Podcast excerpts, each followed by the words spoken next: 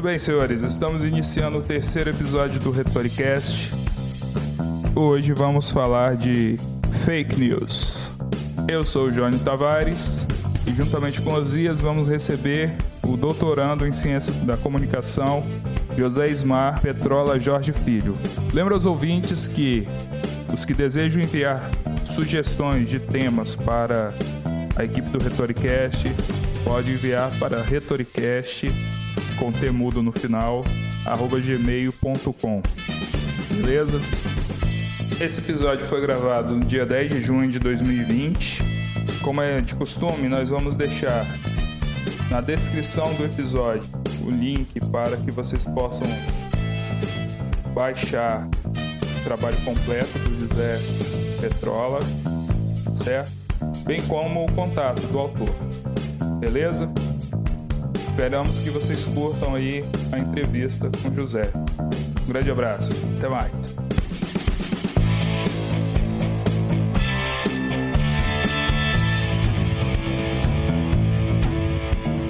Boa noite, pessoal. Eu sou o Johnny Tavares. Estamos aqui mais uma vez juntamente com Osias. Hoje estaremos recebendo José Ismar Petrola Jorge Filho. José é doutorando em Ciências da Comunicação pela Escola de Comunicação e Artes da Universidade de São Paulo, USP. Ele é mestre em Ciências da Comunicação pela USP Possui graduação também em Comunicação Social com habilitação em Jornalismo pela USP. Atualmente, os principais temas de pesquisa aí do José é jornalismo, teatro, liberdade de expressão e censura. O José é natural de São Paulo e atualmente reside no Rio de Janeiro. Bom, nosso entrevistado, ele possui aí alguns algumas publicações, eu vou destacar aqui alguns livros, mas ele tem alguns artigos também já publicados, mas eu quero citar aqui o livro Beco do Rato, de 2018, Cabeção, Onde a Onça Mora, de 2016, e aqui a Zona Sul, de 2015. É, posteriormente eu vou dar a oportunidade do José apresentar outros detalhes aí da bibliografia dele, mas hoje iremos falar a respeito do trabalho que o José publicou no Intercom em 2019, debate sobre a regulação de fake news nas eleições brasileiras de 2018, polarização ideológica e crise de credibilidade do jornalismo. Então esse trabalho vai trabalhar, vai abordar e fazer uma análise de como os veículos jornalísticos cobriram a questão das fake news durante a campanha eleitoral de 2018. Vou passar aqui a palavra para o Osias para dar as boas-vindas ao nosso entrevistado. Olá, Ismar, tudo bem? É um prazer tê-lo aqui conosco. É... A sua pesquisa, desde já queremos parabenizá-lo. Foi maravilhoso conhecer um pouco do seu trabalho, é, do que você tem construído aí no decorrer dos seus estudos e suas pesquisas. É, Vou passar a palavra para o Johnny nesse momento, para ele fazer ah, alguns questionamentos introdutórios, mas desde já queremos agradecer a oportunidade de poder de você ter aceitado o convite e ter estar tá participando conosco desse projeto, desse podcast. Bom, é, vou então dando aí as boas-vindas ao José, vou dar a oportunidade para ele saudar a todos os ouvintes, né?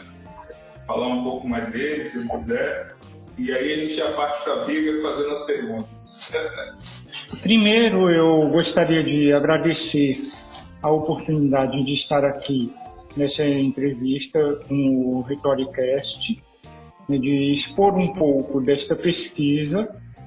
Ela foi uma pesquisa é, realizada por um grupo de vários pesquisadores, que é o Observatório de Comunicação, Liberdade de Expressão e Censura da USP, no OBCOM USP.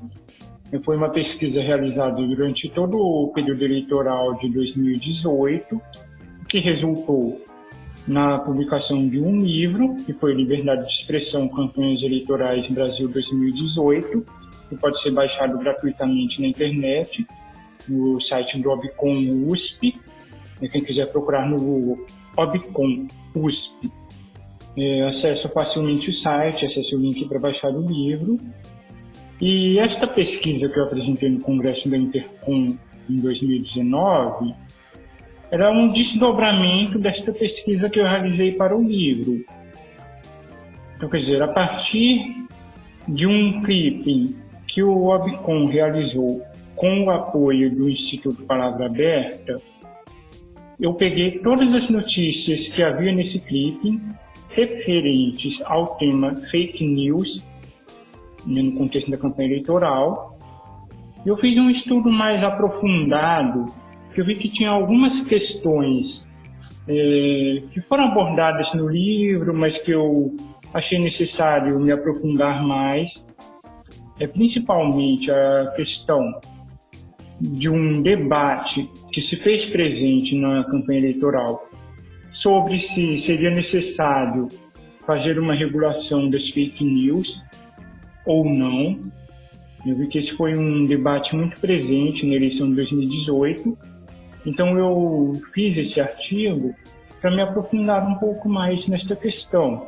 Um, eu queria analisar aí de sete jornais, incluindo os principais jornais: Folha de São Paulo, o Estado de São Paulo, O Globo, Valor Econômico, Portais de Notícias, UOL, é, Revista Veja, Revista Carta Capital, e o site Poder 360, que é especializado em notícias de política. Então, quer dizer, foi feita uma amostra incluindo veículos com várias tendências políticas e durante todo esse período eleitoral. Eu fiz uma, um apanhado do que cada um desses veículos trouxe para o debate sobre a questão das fake news. Se as fake news realmente podem definir uma eleição, se as fake news é, são nocivas porque interferem na opinião pública, ou se elas são simplesmente um fenômeno da comunicação que a gente vai ter que conviver com eles, sobre se seria um papel do Estado ou das empresas regularem a circulação de fake news. Então, na verdade, essa, a minha pesquisa partiu desse princípio. Na minha tese de doutoramento, eu estudo a imprensa alternativa em comparação à imprensa alternativa dos anos 60 e 70, que foi quando se cunhou o termo imprensa alternativa, que foi uma época que houve vários jornais que eram alternativos de contestação à ditadura militar, que não estavam dentro daquele circuito de uma mídia de grande porte com finalidade comercial. Nós falamos em jornais como Pasquim, como Opinião, Movimento, Versus, Repórter, outros da época. Eu faço essa comparação com alguns veículos que existem na atualidade. Então, na minha tese, eu analiso o Pasquim em comparação com o sensacionalista e em comparação com o fenômeno das fake news que nós observamos no período eleitoral. Certo. Quer dizer, há uma continuidade, são fenômenos diferentes ou não são. Esta é a hipótese de pesquisa. Foi nesse contexto que eu fui chamado para participar dessa pesquisa sobre fake news nas eleições. A ideia, então, pelo que eu entendi da sua tese, é verificar se houve a mesma influência naquela, na década de 60 e hoje, né? Na contemporaneidade, né?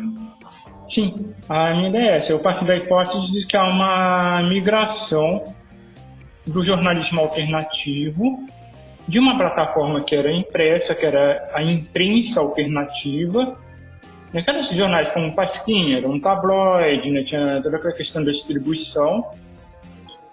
É, na década de 80 e 90 entra muito aquela questão de rádio comunitária, TV comunitária, né? a questão das rádios piratas.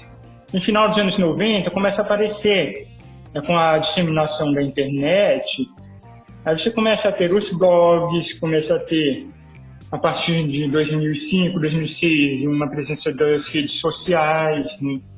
Então, quer dizer, gente vai ter toda uma reconfiguração da imprensa, do jornalismo como um todo. Hoje você não precisa mais ser um detentor do capital para ter um meio de comunicação. Né?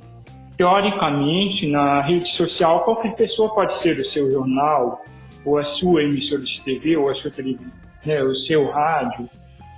Na prática, a gente vê que isso é um pouco mais complexo. Né? Tem uma série de complicadores aí, os algoritmos das redes, o fato de um veículo tradicional já ser uma referência para a pessoa. Mas sim, a minha hipótese de pesquisa é essa: é se houve uma migração do jornalismo alternativo, dessa plataforma da imprensa alternativa, para a plataforma digital, quer dizer, blogs, redes sociais, aplicativos de mensagens. Hoje nós estamos lidando com outro tipo de manifestação comunicacional que é completamente diferente pode até ter algumas semelhanças.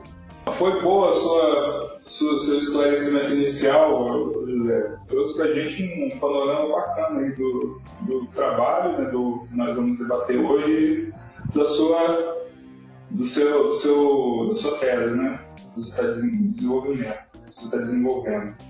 Bom, eu, nós fizemos assim uma breve leitura do seu artigo e aí nós eh, trouxemos aqui alguns questionamentos para que os ouvintes possam se inteirar a partir do, do podcast de como você tratou né, o tema nesse artigo e futuramente possa servir aí para uma futura leitura pelos ouvintes, uma servir de uma futura referência bibliográfica né, para futuras pesquisas. É, a ideia do podcast é, é, essa, né, colaborar um pouco aí com a disseminação aí da pesquisa é, no Brasil. E aí, é, eu gostaria de lançar aqui um primeiro questionamento que na verdade, é um pedido, né? Pedir para que você falasse para os ouvintes o que seria a fake news e pedir para que você possa pudesse estabelecer uma diferenciação entre fake news, entre o dito erro intencional, né? Quando é, um jornalista é, divulga uma, uma informação né, equivocada de maneira não não intencional e uma sátira jornalística. Queria que você definisse, então, situasse aí a fake news e definisse um paralelo entre esses três elementos. Bom, é, fake news, no sentido literal, seriam notícias falsas. Uma tradução melhor seria notícias fraudulentas que o adjetivo fake em inglês ele tem essa conotação é mais de fraude do que uma falsificação. Então, quer dizer, fake news elas são notícias que são intencionalmente falsas, quer dizer, a pessoa que produziu essa notícia, ela sabe que essa notícia é falsa uhum.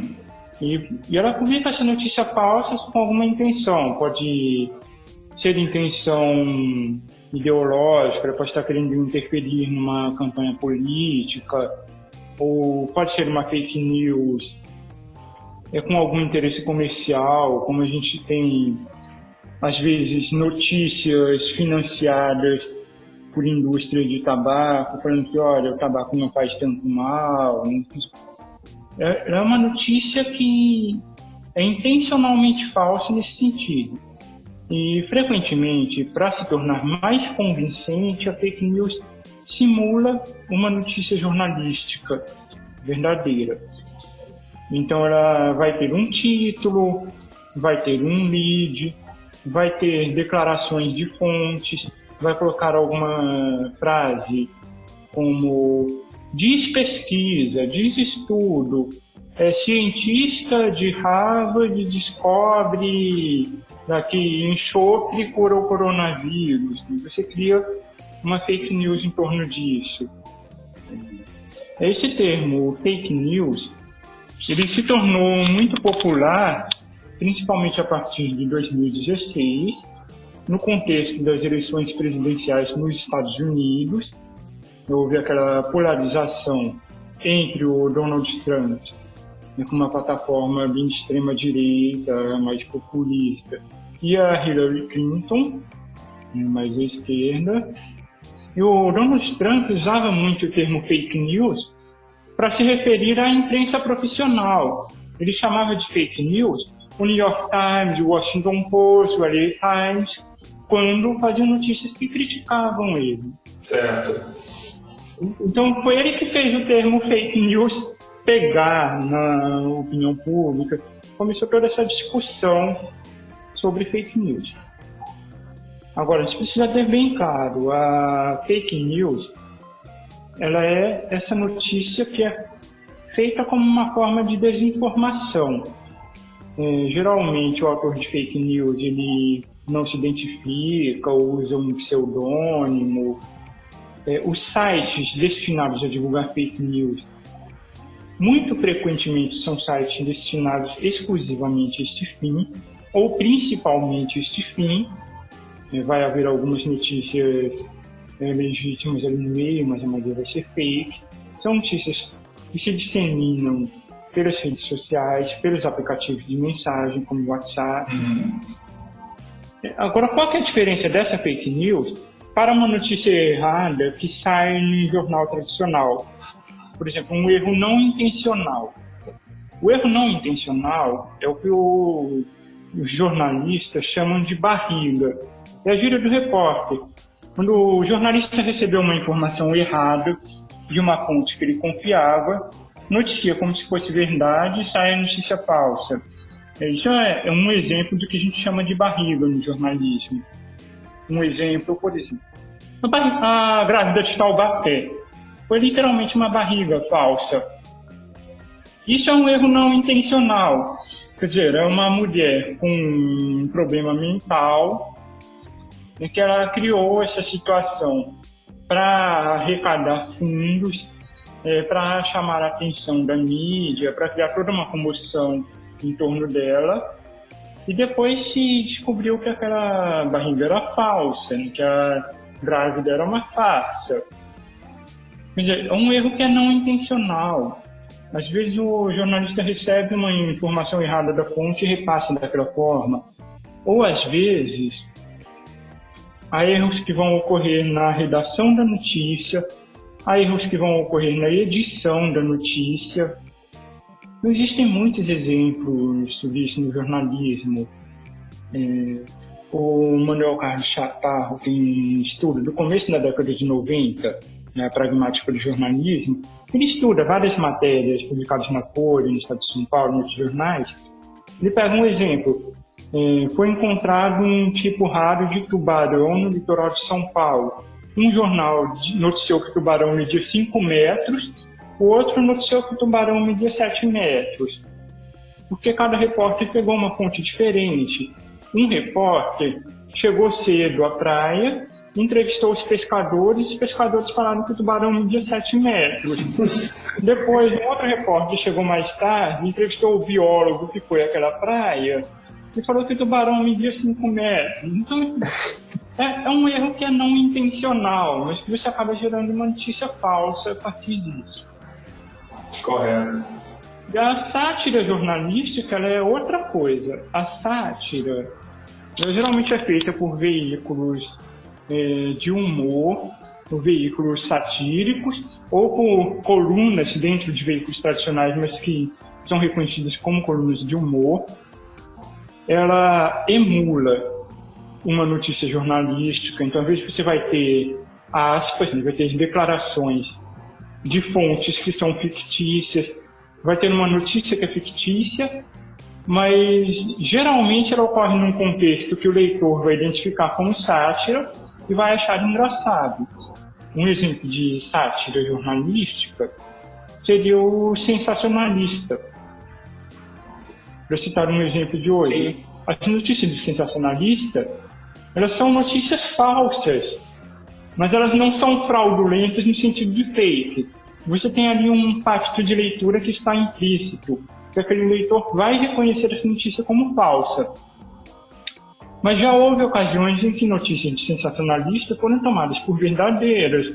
O sensacionalista já tomou um processo por causa de uma notícia que foi tomada por verdadeira. Nossa. Isso pode acontecer, essa, é, como pode acontecer, por exemplo, de uma sátira jornalística ser repassada uhum. numa rede social, ou no WhatsApp, no Twitter, no Facebook, e ela ser tomada por verdadeira quando está descontextualizada.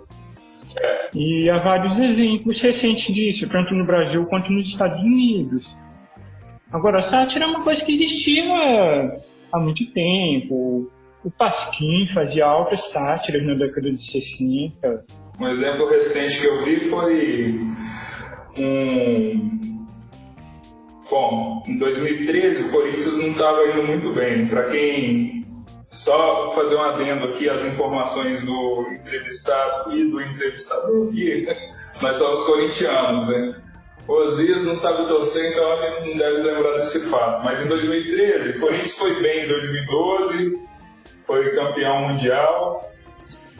E no, no ano seguinte ele não estava indo muito bem nos campeonatos. E aí teve alguns protestos e teve, tiraram uma foto de um corintiano no, no aeroporto, em um dos aeroportos de São Paulo, que eu não sei, não me recordo agora, mas ele estava com uma faixa escrito corretamente, incompetência. E aí um, um comediante editou a foto e colocou incompetência com E, começando com E. Né? E aí, bom, na época ficou ali uma conotação né, satírica ali e tal, tudo bem. Só que o que aconteceu depois? Em 2014, esse, esse, esse torcedor faleceu em um acidente é, no estado de São Paulo mesmo. E recentemente o presidente publicou aquela foto querendo fazer uma ligação entre torcidas organizadas que estavam afetando protestos, protestos contra o governo, né? E aí aquilo pegou muito mal, porque o que era satírico passou a ser uma fake news, né? Porque, na verdade, o torcedor não tinha feito a faixa erradamente, né? Então ficou uma coisa meio, meio torcida ali, né? É, distorcida, na verdade. ficou feio o negócio, ficou bem chato. E a família ia entrar na justiça, segundo a notícia que eu li. Né? Mas foi um caso meio grotesco, assim, que eu de uso da notícia, que era uma sátira, para outro fim, né? Nesse primeiro questionamento, eu tenho uma dúvida é, sobre é, essa relação do que é fake news e se comparando a erro não intencional. É, existe alguma, algum método para descobrir se a, a fake news de fato é intencional ou não, porque, por exemplo, é, essa semana aconteceu um fato é, no, do quadro de ministros do governo é, e eu achei aquilo meio que, que interessante pela, pela análise do que é de fato fake news. É, teve uma sátira feita pelo Marcelo Adnet, o humorista, é, ele, ele imitando é, o ministro que está assumindo a pasta da, da saúde, é, o general. E, e ele utilizou a fala do ministro é, é, como de forma satírica, né? É, analisando, é, fazendo aquela comparação né, do, do, do, do, norte dos Estados Unidos e do, do, do, sul dos Estados Unidos com o nordeste e norte do Brasil, se comparando os climas ali e tal. Quando eu vi essa reportagem, é, eu na hora eu pensei, pô, é, de fato, o Marcelo de humorista, ele está fazendo uma sátira ali, tá é, brincando ali com o que o, o, o ministro falou.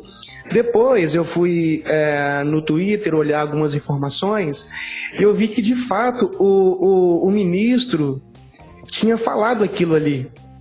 Aí eu falei, caramba, não é uma sátira, o Marcelo Diné fez de fato o, tudo que o, o ministro falou. Aí, eu, aí, depois, olhando aquilo ali, eu pensei, será que, que o ministro ele fez isso intencionalmente ou não? Será que, que ele, ele tem não tem competência, pelo menos básica, sobre geografia para discutir é, sobre essa questão do clima. Aí fico pensando, isso foi fake news? É, usando, usando esse argumento que você acabou de utilizar. É, isso foi fake news? Não foi fake news? É um erro não intencional? Ou o ministro utilizou uma sátira? Não sei. Olha, assim, não há como você descobrir a intencionalidade de uma pessoa. A princípio, você uhum. não vai ler a mente da uhum. pessoa que escreveu um texto, que publicou uma notícia. Agora, por exemplo, neste caso, é o seguinte: o ministro deu essa declaração, é, acabou sendo uma declaração, digamos assim, factualmente incorreta, né? ele demonstrou aí um conhecimento equivocado. É, não, eu não vou saber dizer se o ministro está realmente desinformado, se ele deu uma informação errada por falta de conhecimento, se ele pode ter se confundido quando falou, isso a gente não tem como saber. Agora, a notícia é verdadeira no sentido que o ministro deu aquela declaração, nós sabemos, através do meio de comunicação, qual foi a declaração que ela deu e confere com a declaração que ele deu. E sim, existe o vídeo, existe a gravação. A sátira ela vai acontecer quando uma Saradina faz essa piada. Uhum. Então aí, no caso, não há um erro não intencional. Há, há uma notícia, né, vários jornais noticiaram essa declaração. A sátira, que é a piada da Dinê, Assim, eu, nesse caso eu não vejo, a princípio eu não vejo as fake news. Fake news seria, por exemplo, é, se alguém escreve uma notícia com o conteúdo da fala do ministro, então, assim, olha, é, o coronavírus se espalhou mais no norte por causa do inverno, é, inventa lá uma aspas de um pesquisador da universidade não sei de onde, coloca lá a notícia com uma cara de jornal, começa a distribuir no WhatsApp, ou grava um áudio, ou manda um vídeo, porque as fake news elas quase sempre são multimídia, muitas vezes você vai ter uma foto, vai ter um vídeo, né? vai ter um áudio. Aí seria uma fake news. E é possível até que essa fake news exista, esteja circulando, eu não recebi em nenhum dos grupos de WhatsApp que eu tenho, mas é possível que esteja circulando por aí. Aí, nesse caso, seria ah, uma sim. fake news. Entendi. Bom, com respeito a esse fato, não vi nenhuma fake news ainda. Eu vi muitas notícias satíricas, né? Como fotos fotos de gente esquiando em Manaus.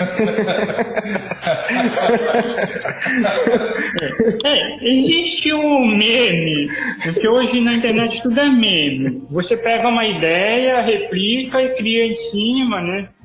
Isso é o que a gente chama de meme. E é o que está acontecendo hoje. Acho que muitas pessoas viram no Facebook aquela montagem é que misturou o Pelourinho de Salvador com uma pista de esqui. Olha eu esquiando no Pelourinho, Salvador. É, eu mesmo coloquei algumas piadas no meu Facebook. É, tem uma foto que eu coloquei de uma viagem em que eu fui para o Amapá e tirei uma foto exatamente na linha do Equador, no Marco Zero de Macapá. Eu coloquei, olha, Nessa foto, eu estou com um pé no inverno e outro no verão. Vejo que a minha camisa está até desalinhada por causa da diferença de temperatura. Isso é uma piada, né? Uma sátira que a gente faz. E é um, um fenômeno que ocorre hoje com a comunicação em redes sociais. Quer dizer, como ela é uma comunicação que é instantânea e que envolve muitas pessoas de cada vez, né? É, ela tem essa configuração em rede, né? Quer dizer, você é, repassa uma informação para os seus amigos, o algoritmo decide quais seus amigos vão receber aquela notícia, que vão repassar para frente, né? Então, é esse fenômeno que nós temos hoje. Tudo é meme. Na internet tudo é quibado. É. Pra quem se lembra do Antigo Louco, fez sucesso nos anos 2000, né? Na internet nada se cria, né? Tudo se quimba. é, isso aí. Eu, eu voltei a ouvir isso quando o inventor do Ctrl-C, Ctrl-V faleceu nos últimos, uma semana, uns meses atrás. Né? Bom, eu queria passar aqui para um outro questionamento, que é o seguinte. É, em um determinado momento no texto, você traz para mim como se fosse uma caracterização do que seria a, a fake news, né? E aí eu não, não sei se são os fundamentos, acho que para mim seriam fundamentos das fake news. Aí você fala um pouco do antiglobalismo, de formação da imprensa, eu queria que você comentasse um pouco a respeito dessa, dessa caracterização que você traz no artigo. Bom, eu diria que o fundamento da fake news é a desinformação. A gente pensa o seguinte, é estratégias de desinformação, de informação falsa, de contra-informação, de que os militares chamam de guerra psicológica ou operação psicológica. São operações que existiram desde a antiguidade. A gente pensa aqueles relatos lendários, nós temos do cavalo de Troia, né? Olha, vamos dar um presente para a cidade de Troia, e o cavalo está com soldados gregos que vão derrotar a cidade. Né? Então, quer dizer, isso é uma coisa que é muito antiga na história da humanidade. Então, na verdade, fake news elas são uma forma da desinformação que é adaptada aos meios de comunicação que são mais utilizados hoje.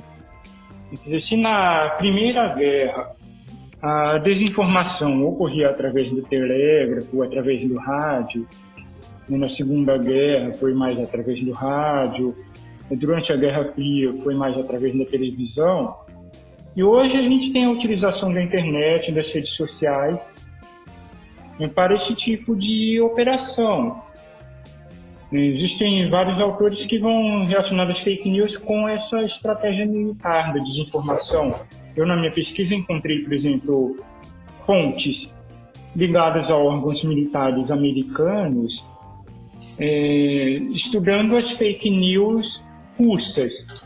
Assim como existem fontes ligadas ao governo russo, estudando as fake news norte-americanas. Então, tem essa questão da fake news como uma desinformação, como a gente tem no setor de saúde também, aquela questão das indústrias de tabaco, de algumas é, indústrias de bebidas alcoólicas que tentam jogar ali, uma certa dúvida sobre estudos científicos. Né? Então, quer dizer, o fundamento da fake news é desinformação. Nesse caso que eu estudei das eleições de 2018, o que se observou? É, praticamente todos os candidatos nas eleições de 2018 fizeram algum tipo de impulsionamento de conteúdo em redes sociais. O que significa isso? Significa você pagar para ter mais visibilidade em conteúdos favoráveis à sua candidatura não significa que esses conteúdos sejam fake news, mas pode ser que dentro desses conteúdos haja alguns conteúdos que são fake news. E percebeu-se durante a campanha eleitoral de 2018 que havia um grande número de fake news circulando que eram fake news favoráveis há uma postura de extrema direita e fake news que difamavam candidatos de esquerda, eh, jornalistas que se assim, jornalistas que denunciaram irregularidades vinculadas ao candidato da extrema direita. Então, quer dizer, há um indício de que a extrema direita em especial a campanha do Bolsonaro, pode ter investido mais no uso de fake news. Então, e aí é uma questão muito interessante, porque na eleição de 2016 nos Estados Unidos, também se notou uma frequência muito grande de fake news é, possivelmente vinculadas à candidatura do Trump. Isso não significa que o Trump ou o Bolsonaro tenham ordenado que se espalhasse fake news. Pode ter partido da iniciativa de apoiadores dessas campanhas, mesmo sem consentimento do candidato. Mas você via que havia um grande número de versões que favoreciam a narrativa desse candidato. Então, por exemplo, as fake é. news que se tornaram famosas. A, a fake news de que o PT teria mandado distribuir nas creches mamadeiras em formato de pênis. É, a quem interessa esse Sim. tipo de fake news? Né? Ou a fake news de que a Manuela Dávila, que seria a candidata a vice do Haddad, apareceu com uma camiseta escrito Jesus é travesti. A quem interessa esse tipo de fake news? Então, é interessante. Essas fake news elas procuram, na verdade, reforçar alguns valores que vão ser valores morais, valores religiosos. Elas reforçam um discurso de medo.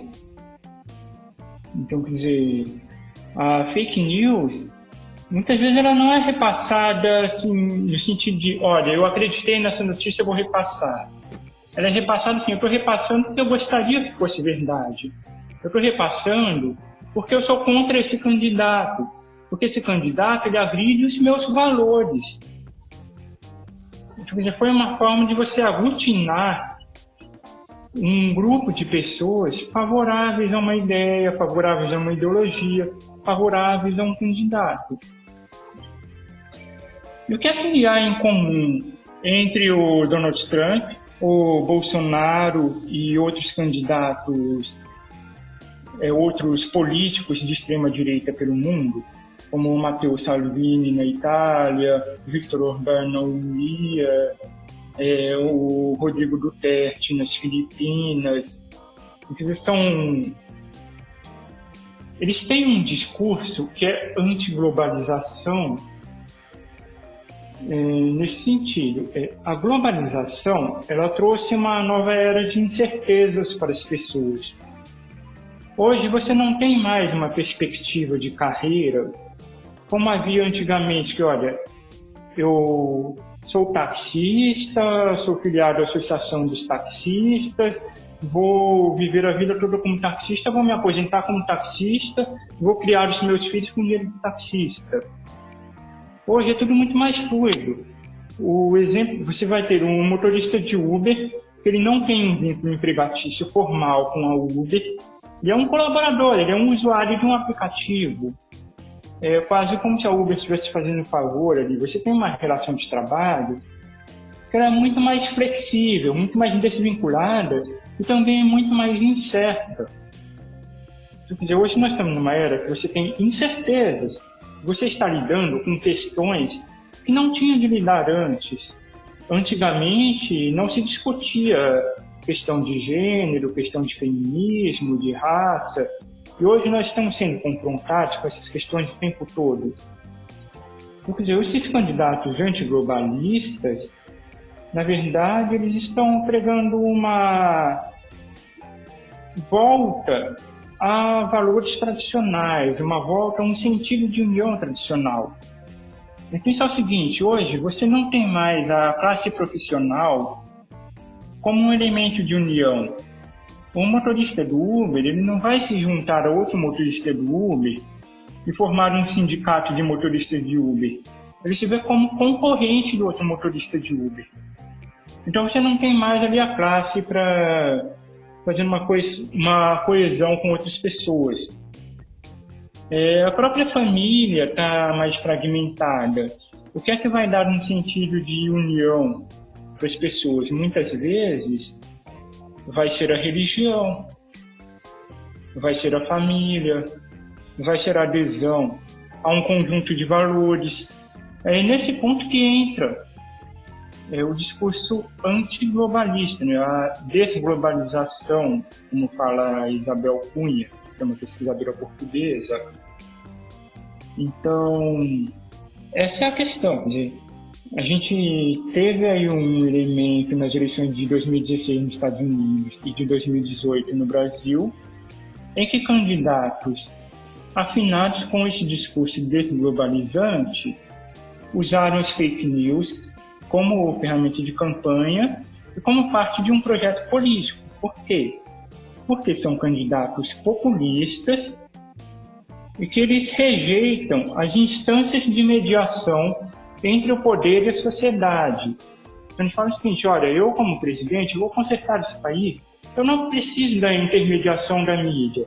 A mídia mente, a mídia é fake news. Vocês, meu povo, podem se conectar diretamente comigo via redes sociais. Por isso que o Donald Trump o Bolsonaro usam tanto o Twitter, né, o Facebook, o Gab, as redes sociais. É uma forma de você ter um canal de comunicação direta com o povo sem a mediação da imprensa, sem a mediação do Poder Legislativo, sem a mediação do Judiciário. Quer dizer, uma nova forma de populismo, digamos assim. É uma maneira de governar por meio de plebiscitos, né? Sim. E acaba rompendo né, a estrutura democrática estabelecida constitucionalmente, né? É uma forma de você tirar a imprensa da equação. Porque a imprensa ela tem esse papel meio ambíguo com relação aos governos. De você, você vê a imprensa que às vezes é favorável a partir da, da situação, seja porque tem alguma vantagem financeira, alguma vantagem de outra ordem. Vai haver a imprensa que é sempre contrária ao, ao governo, à situação. Vai haver uma imprensa que se coloca numa posição mais equilibrada que vai denunciar é, irregularidades que acontecem no governo. Então, quer dizer, quando você tira a imprensa da equação, as coisas se tornam mais fáceis para uma autoridade, para um governante. Então, eu vejo as fake news também como uma forma de tirar a imprensa dessa equação. Há muitas notícias que eu vejo recentemente, é, essas polêmicas que nós vemos no governo Bolsonaro, às vezes, quando a imprensa começa a especular se determinado ministro vai cair amanhã, vai cair até segunda-feira, e a notícia não se confirma, às vezes eu tenho a impressão, será que o repórter que soltou essa notícia, ele já recebeu uma informação errada de alguma fonte do governo? Pensando assim, será que isso também não é parte de uma estratégia de comunicação? De uma forma de mostrar que a imprensa estaria sempre enviesada contra o governo e ao mesmo tempo você desacreditar a imprensa? De quando você financia a divulgação de fake news com muitas versões diferentes sobre o mesmo fato, independente de qual versão seja correta, qual seja errada, você gera uma confusão ali a respeito daquele fato. E quando todas as fontes são muito divergentes, nenhuma delas é mais confiável. Então, quer dizer, isso é um tipo de estratégia eh, política e que não é uma estratégia nova. O que é novo é um meio. Né? As redes sociais é um tipo de mediação que as redes sociais favorecem. E quando eu recebo uma notícia do WhatsApp de uma pessoa conhecida, eu tendo a confiar mais nessa notícia que eu recebi de um conhecido do que numa notícia que eu recebi pessoalmente, através de um veículo como a Folha, como a Globo, que muitas vezes é um veículo do qual eu já posso ter alguma desconfiança. Você entende o que eu estou querendo dizer? É, há uma estratégia aí de você tirar a imprensa do meio do caminho. Assim como também se tirar outras instâncias republicanas, como o Legislativo, como o Senado, isso esse discurso de que eles atrapalham tudo, confundem tudo, fazem tudo demorar, é, desviam verba, roubam. É, hoje a gente vê uma frequência um pouco assustadora, um certo discurso de que a democracia, que as instituições republicanas, elas são ineficientes. E quando você vê, às vezes, certos países com um regime autoritário se mostrando muito eficientes na economia, você vê, na verdade, uma crise da democracia. E a crise da imprensa, ou a crise da informação, está vinculada à crise da democracia como um todo. Sim, eu assisti uma entrevista do Lisandro Anais, à CNN, na semana passada. E ele, ele dizia exatamente algo relacionado a isso. Então ele falava, é, a democracia vai ter que performar muito bem para aplacar um pouco essa noção de que a democracia é lenta para resolver problemas, você tem uma demanda, demora-se muito para que essa demanda seja aprovada, passe pelo legislativo, às vezes tem que passar pelo crivo do judiciário, e até que o executivo execute aquilo, você tem um, um delay muito grande entre a aspiração da sociedade e a execução daquilo, né? E aí ele, ele, ele disse isso, né? Que o discurso, às vezes, como você falou, às vezes não é nem. Você falou, ah, às vezes um, um governo autoritário é, executa a coisa de uma maneira mais. talvez mais é, rápida e tal. Às vezes não é nem a, você não tem nem exemplos de que um governo autoritário faça isso efetivamente, mas o discurso leva as pessoas a acharem que a democracia às vezes é, ela tem uma desvantagem em relação ao regime autoritário. Com alguém que sempre vai propor o chute da porta para resolver os problemas e, as, e a coisa não funciona assim na prática, né?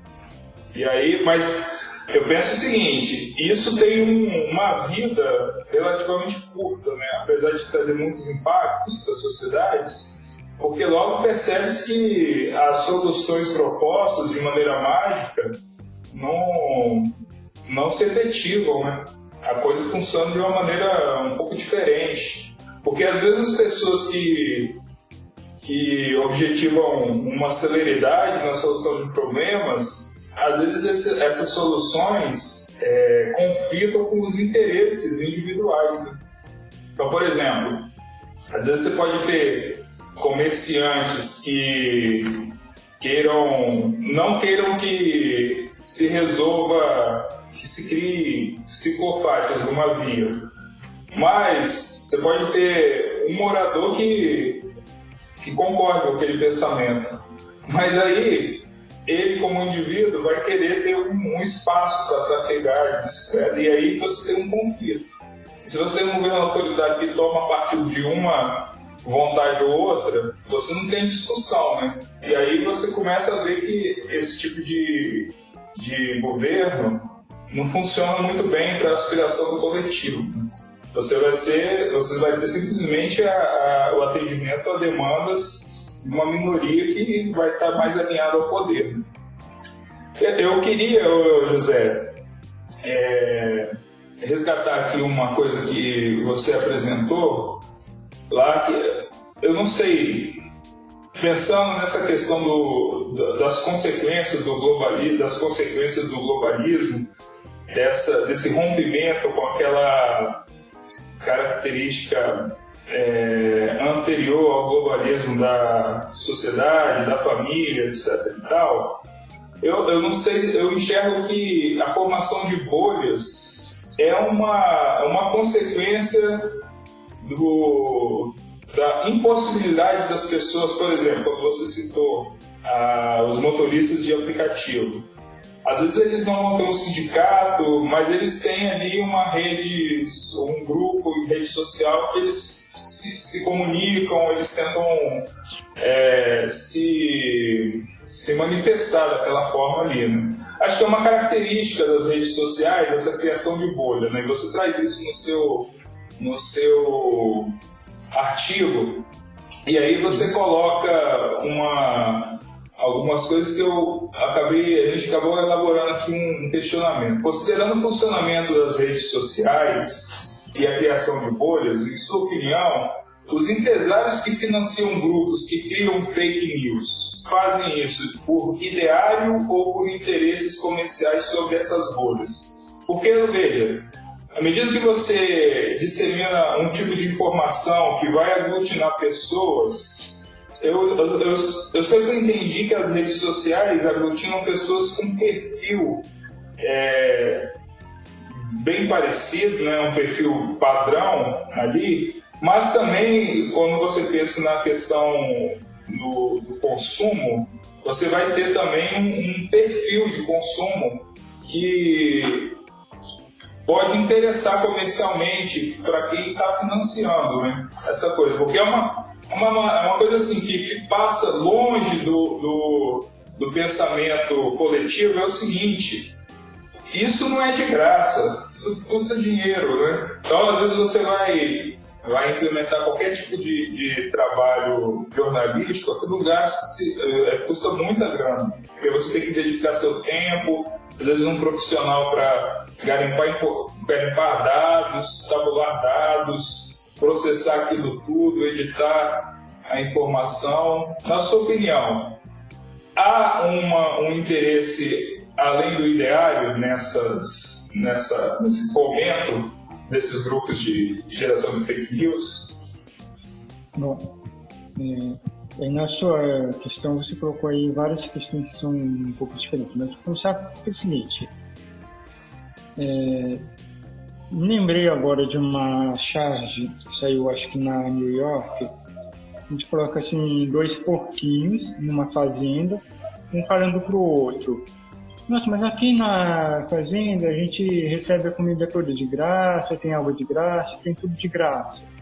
Aí o outro porquinho fala: se você tem tudo de graça, é porque o produto é você. E o usuário do Facebook ou do Twitter ou de outras redes sociais, ele está na mesma situação desse porquinho quem, você usa o Facebook de graça, porque na verdade o produto do Facebook é você. É, qual é a grande utilidade do Facebook? Ele é um gigantesco banco de dados sobre os usuários do Facebook, sobre as suas preferências. E as redes sociais elas fazem um apanhado. E vamos pegar aqui o perfil do João. Ele é um cara de esquerda, ele mora no Rio de Janeiro, ele frequenta a Praça São Salvador, ele vai no bar aí na esquina da São Salvador com o senador Corrêa, ele compra Heineken, ele escuta um cantor X, ele assiste um podcast X, ele vota no partido Y, ele é apoiador do Marcelo Freixo e assim por diante. Quer dizer, você vai criando perfil de usuários. Você tem esse usuário aqui. Você vai ter um Antônio que ele mora na Barra da Tijuca, ele compra camisa polo, ele compra tênis na Centauro, ele vota no Bolsonaro, ele apoia esse enviado X aqui, ele quer fazer um curso de tiro, ele quer comprar uma arma, você vai direcionar a propaganda para cada usuário. Então, esse usuário A, com esse perfil universitário, de esquerda, frequenta São Salvador, eu vou direcionar para ele a propaganda da cerveja que ele vai consumir no bar lá na praça. Eu vou direcionar para ele a propaganda daquela cantora trans que vai se apresentar lá na Lapa no lugar alternete. Para o cara aqui de direita, de classe média da Barra da Tijuca, eu vou apresentar uma propaganda de um curso de tiro. Eu vou apresentar uma propaganda de uma blindagem para o carro dele, para ele se defender de assaltos. Então, quer dizer, na verdade, o que as redes sociais fazem é identificar perfis de usuários para direcionar anúncios publicitários. E elas são financiadas por esses anúncios. Essa teoria de que as redes sociais formam bolhas, ela vem daí. Porque o algoritmo da rede social ele se retroalimenta com o seu interesse. A gente observa isso muito no YouTube. Quando você começa a pesquisar vídeos, Então, eu, por exemplo, eu gosto muito de fazer caminhadas, né, de fazer trilhas. Eu vou pesquisar vídeos sobre trilhas no YouTube.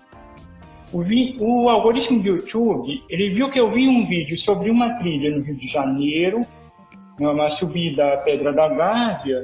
E, pô, esse cara que gosta de subir montanha, vou mandar para ele um vídeo sobre o Everest. Vou mandar vídeo sobre alpinismo. Vou mandar vídeo sobre sobrevivência na mata. Vou mandar vídeo sobre como montar um arco e flecha. Assim, é, uma, é um ciclo que não tem fim. O algoritmo é montado para isso. Ele quer identificar quais são os seus interesses para te direcionar a propaganda que é de seu interesse. Então, eu acho bem possível que haja interesses financeiros por trás da circulação desse tipo de fake news, desse tipo de desinformação. Né? E aí entra aquela questão, por que o Facebook, o Twitter e as outras redes sociais não são mais incisivos no combate às fake news? Porque as fake news são lucrativas para essas redes. Porque as redes sociais precisam que os usuários estejam conectados por muito tempo, estejam engajados em discussões, estejam interagindo com os conteúdos, e assim você consegue mapear o perfil, assim você consegue distribuir os seus anúncios publicitários. Então, na verdade, o grande nó das fake news é que elas são lucrativas para as redes. Essa é, é a grande questão. É, eu defendo que para as empresas que operam redes sociais, significa Facebook, Twitter, é, não é que deva haver uma regulação externa, uma coisa de governo controlando, que a gente cai num outro extremo de censura que também não seria desejável, mas algo como uma responsabilidade social. Você pode pensar, por exemplo, que uma mineradora, uma Vale do Rio Doce, ela não tem liberdade para fazer o que bem entende com as suas barragens de minérios e despejar os minérios impunemente sobre um córrego. Ela tem um compromisso com a sociedade ali de colocar uma barragem com uma proteção adequada, de ter um esquema de segurança para que as pessoas possam fugir caso haja algum acidente. Assim, eu proponho que a gente traga esse conceito de responsabilidade social para o campo das redes sociais. Quer dizer, a partir do momento que o Facebook deixar de receber verba publicitária vinculada a fake news. Por exemplo, se as empresas que anunciam no Facebook é, começarem a cancelar anúncios vinculados a sites de fake news, você já tem uma pressão maior para que esses veículos sejam menos exibidos. Eu acho que também é, é mais por aí. O caminho da empresa é tomar a iniciativa de ser responsável, de evitar que haja esse tipo de circulação. Quer dizer, a publicidade é até desejável. Eu não acho necessariamente ruim que tenha essa perfilagem dos usuários. Agora, você tem que ter um certo limite nisso, né? Tem que ter uma, uma responsabilidade. As fake news podem ter outras consequências. A gente vê agora, com essa pandemia do coronavírus acontecendo, o impacto que uma fake news sobre coronavírus pode ter sobre a saúde pública. Sim. Na medida que você. É, além, o que vai além da exploração comercial disso é o impacto sobre a vida das pessoas. Ô, ô, José, essa noção que você apresentou agora, é, ela é compartilhada com, com outras pessoas, assim, do meio da comunicação? De responsabilização de é, responsabilidade, responsabilidade social para as, as operadoras de redes sociais? Olha, essa é uma questão extremamente polêmica. Se você fizer uma pesquisa agora, em cinco minutos, numa base de dados aberta, como o Cielo ou como o Google Scholar, você vai encontrar centenas de artigos sobre isto. Uhum. É, há vários pontos de vista que estão em debate hoje. E isso foi o que motivou o artigo que eu escrevi para a Intercom. Quer dizer, o que eu observei num corpus de 1.400 matérias jornalísticas publicadas em sete veículos diferentes durante quatro meses, para um, um assunto só, fake news, ter essa exposição toda na mídia, quer dizer, a mídia considera que esse assunto é relevante. Então, assim, eu observei alguns tipos de posicionamento. Você tem, por um lado, uma vertente que rejeita qualquer tipo de regulação sobre a comunicação. É uma visão que era é muito pautada por aquele ideário liberal, que a comunicação deve ser 100% livre, que não pode haver nenhuma regulação é, de governo ou de qualquer tipo sobre a comunicação. Que qualquer tipo de regulação nos colocaria numa ladeira escorregadia rumo a uma censura, né, rumo ao autoritarismo. Você vai ter uma vertente que cobra do poder público uma ação contra as fake news.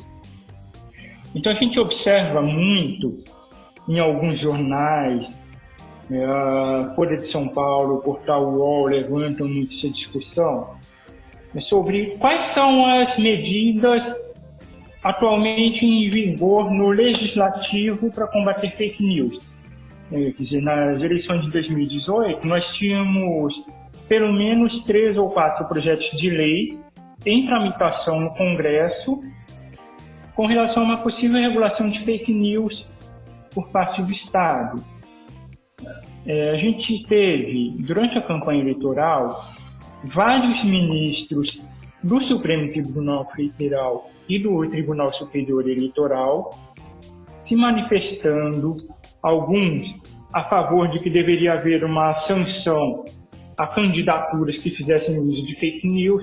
Então, logo no início do período eleitoral, o ministro Luiz Fux fez uma declaração que praticamente todos os jornais da grande imprensa repercutiram, de que, olha, se uma candidatura fizer uso de fake news para se beneficiar, a própria chapa pode ser anulada. Isso foi um argumento muito frequente principalmente na reta final do primeiro turno e no segundo turno das eleições, quando a gente viu uma polarização política extremamente acirrada entre a direita alinhada com Bolsonaro e a esquerda ali num outro campo político, né? Então a gente via essa discussão muito presente. É, há uma vertente que foi um pouco menos frequente no debate aqui no Brasil, e que é essa vertente da responsabilização social das empresas, né? dizer, em vez de ser uma regulação pelo governo, você tem que ter uma pressão financeira né, para que as fake news deixem de ser lucrativas. Quer dizer, na verdade, são vários pontos de vista que estão aí em conflito. Né? Bom, é, eu acho que você acabou respondendo um questionamento que nós íamos fazer dessa dualidade aí né, entre liberdade de expressão, atuação do Estado. É... Uma coisa, além dos jornalistas que, que se manifestaram contra fake news, até porque eu acho que talvez seja a classe profissional que está sendo atacado diretamente, né, quando você tem a fake news, existe outra entidade de classe que se manifesta contra a, essas divulgações de fake news, assim, de maneira veemente como, como os jornalistas? Bom, essa pesquisa que eu fiz sobre fake news, ela depende muito do viés da própria amostra que eu utilizei. Quer dizer, que foi o briefing uhum. elaborado lá pelo Palavra Aberta junto ao Obcom. Dizer, eu utilizei essa base de dados criada a partir de notícias que foram publicadas em veículos da grande imprensa. Houve um veículo que não é tão grande imprensa, é uma alternativa médio porte, houve um veículo especializado, mas a maioria grande mídia, né? Veja, o UOL, Folha, Globo.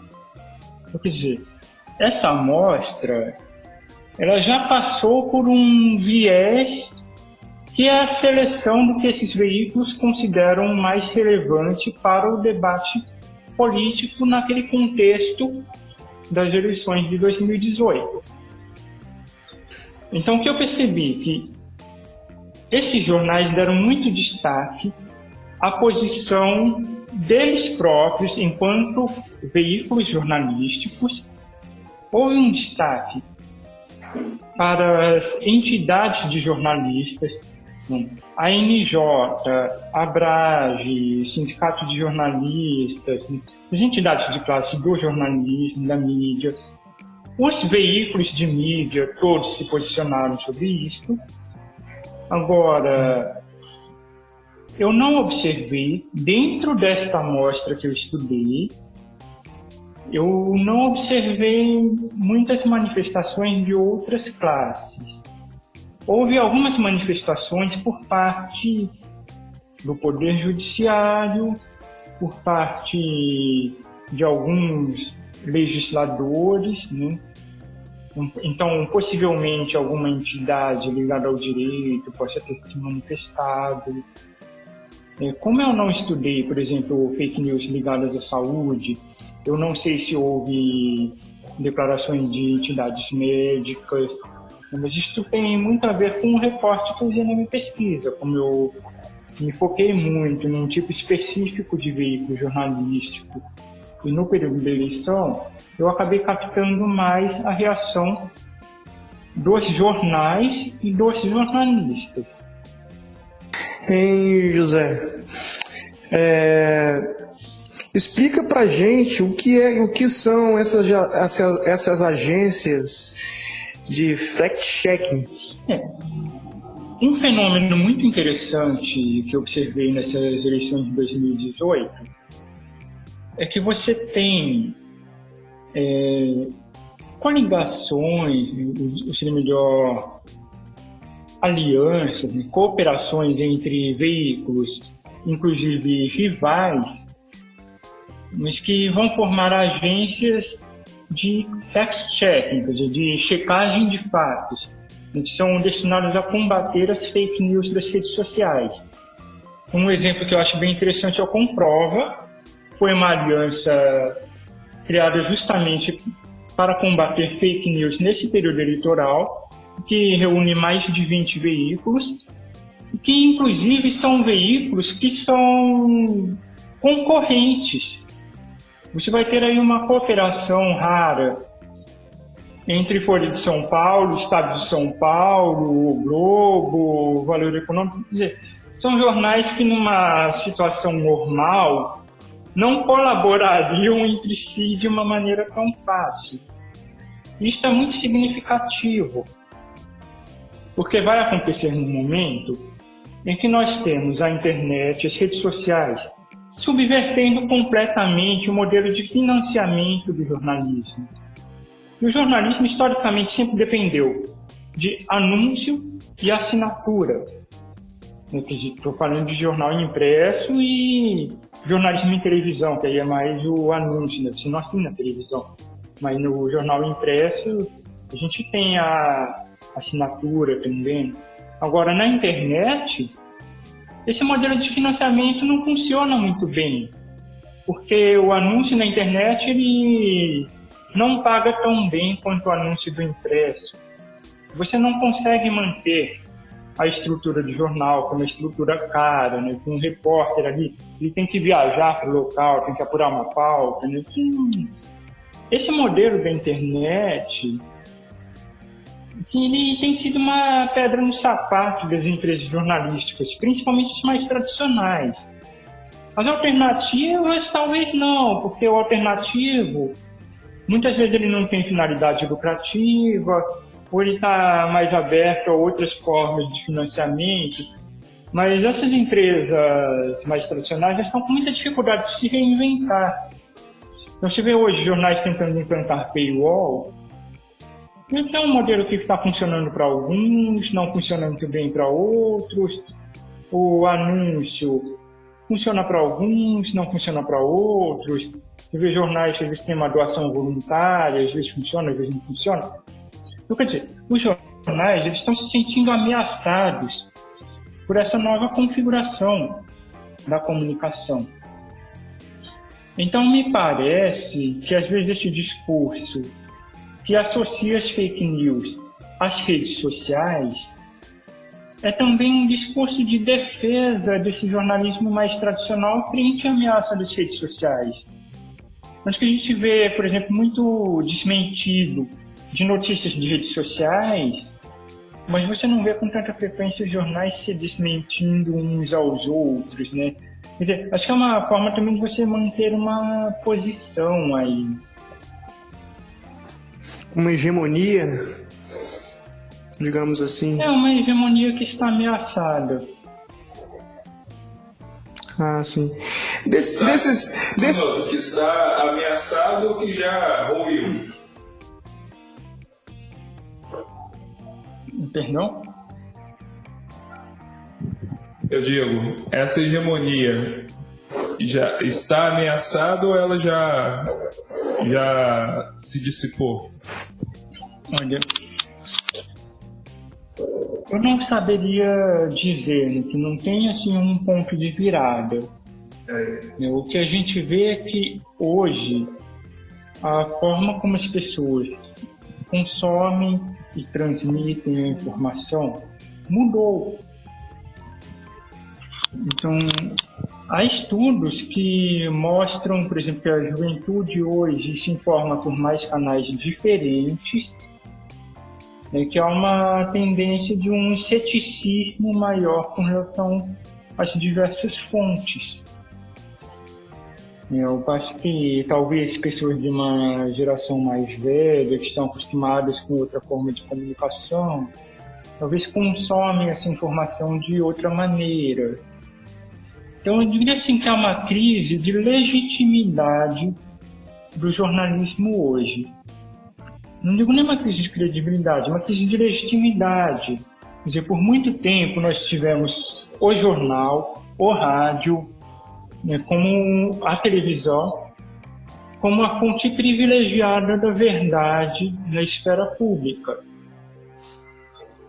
E hoje essa fonte privilegiada ela disputa espaço com outras fontes, que podem ser fontes confiáveis ou não.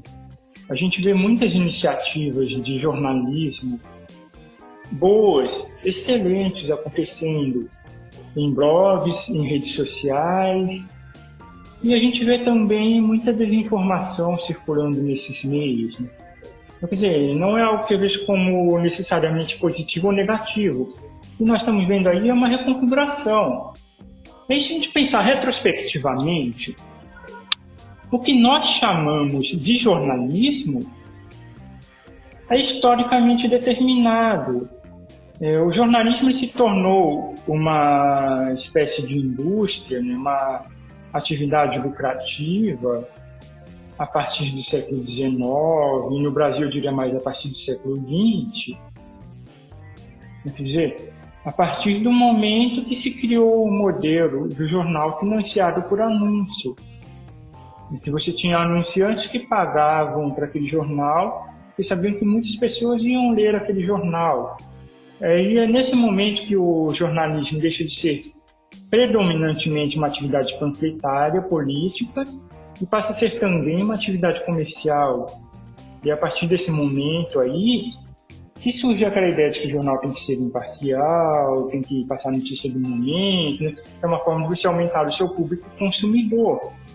Então, o que nós chamamos de jornalismo, na verdade, é a consequência desse modelo de financiamento do jornalismo que se desenvolveu aí há cerca de 150 anos e que hoje é esse modelo que está se transformando. Eu não tenho uma bola de cristal para dizer o que vai ser jornalismo daqui a 50 anos, mas é muito provável que seja um modelo muito diferente do que nós estamos acostumados.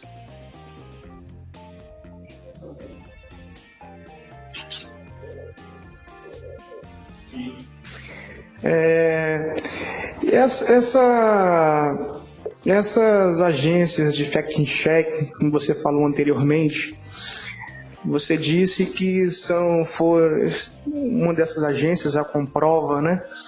Foi, a uni, foi criada por mais de 24 veículos de comunicação. É, dentre esses veículos, é, só, somente só tem entre, entre esses veículos é, é, representação de jornais da grande imprensa ou existem mídias alternativas também? Olha, esse caso específico da Comprova. Como blogs é, e outros jornais independentes. Bom, a Comprova foram 24 veículos. Você tem veículos de grande porte participando dessa aliança, né? Alguns de menor porte. E além do Comprova, existem outras agências de fact-checking. Você tem, por exemplo, a Lupa, que é ligada à revista Piauí, você tem Aos Fatos, é, às vezes a agência pública, tem alguns. Então, quer dizer, além dessas iniciativas que têm ligação com a grande imprensa, como comprova, você vai ter veículos de jornalismo alternativo paralelamente fazendo fact-checking, às vezes em parceria com veículos da grande imprensa. Eu acho interessante quando se fala assim hoje, o que é a grande imprensa, o jornalismo alternativo? A gente tem um espectro muito maior, porque existe uma espécie de zona intermediária. Assim. Existem nichos que são alternativos dentro da grande imprensa. Uhum. se pensar, a revista Piauí, ela seria considerada grande imprensa ou seria alternativa? De um ponto de vista empresarial, ela é ligada à grande mídia. Né? Ela surgiu como uma iniciativa ligada ao uhum. veículo de grande mídia. Mas ela, enquanto veículo jornalístico, ela tem uma proposta que é diferenciada. Né? Então, assim, existem muitos veículos que são intermediários, ou eles são nichos alternativos na grande imprensa, ou eles são veículos de grande imprensa que estão ligados, diria assim, veículos de imprensa alternativa que estão ligados a portais de grande imprensa. Dispensar, por exemplo, um blogueiro, né, como um Leonardo Sakamoto, escrevendo no UOL, às vezes você vê até uma divergência de linha editorial entre os dois. Né? A gente tem ali um nicho alternativo dentro do portal UOL, que é um veículo de grande mídia. Né?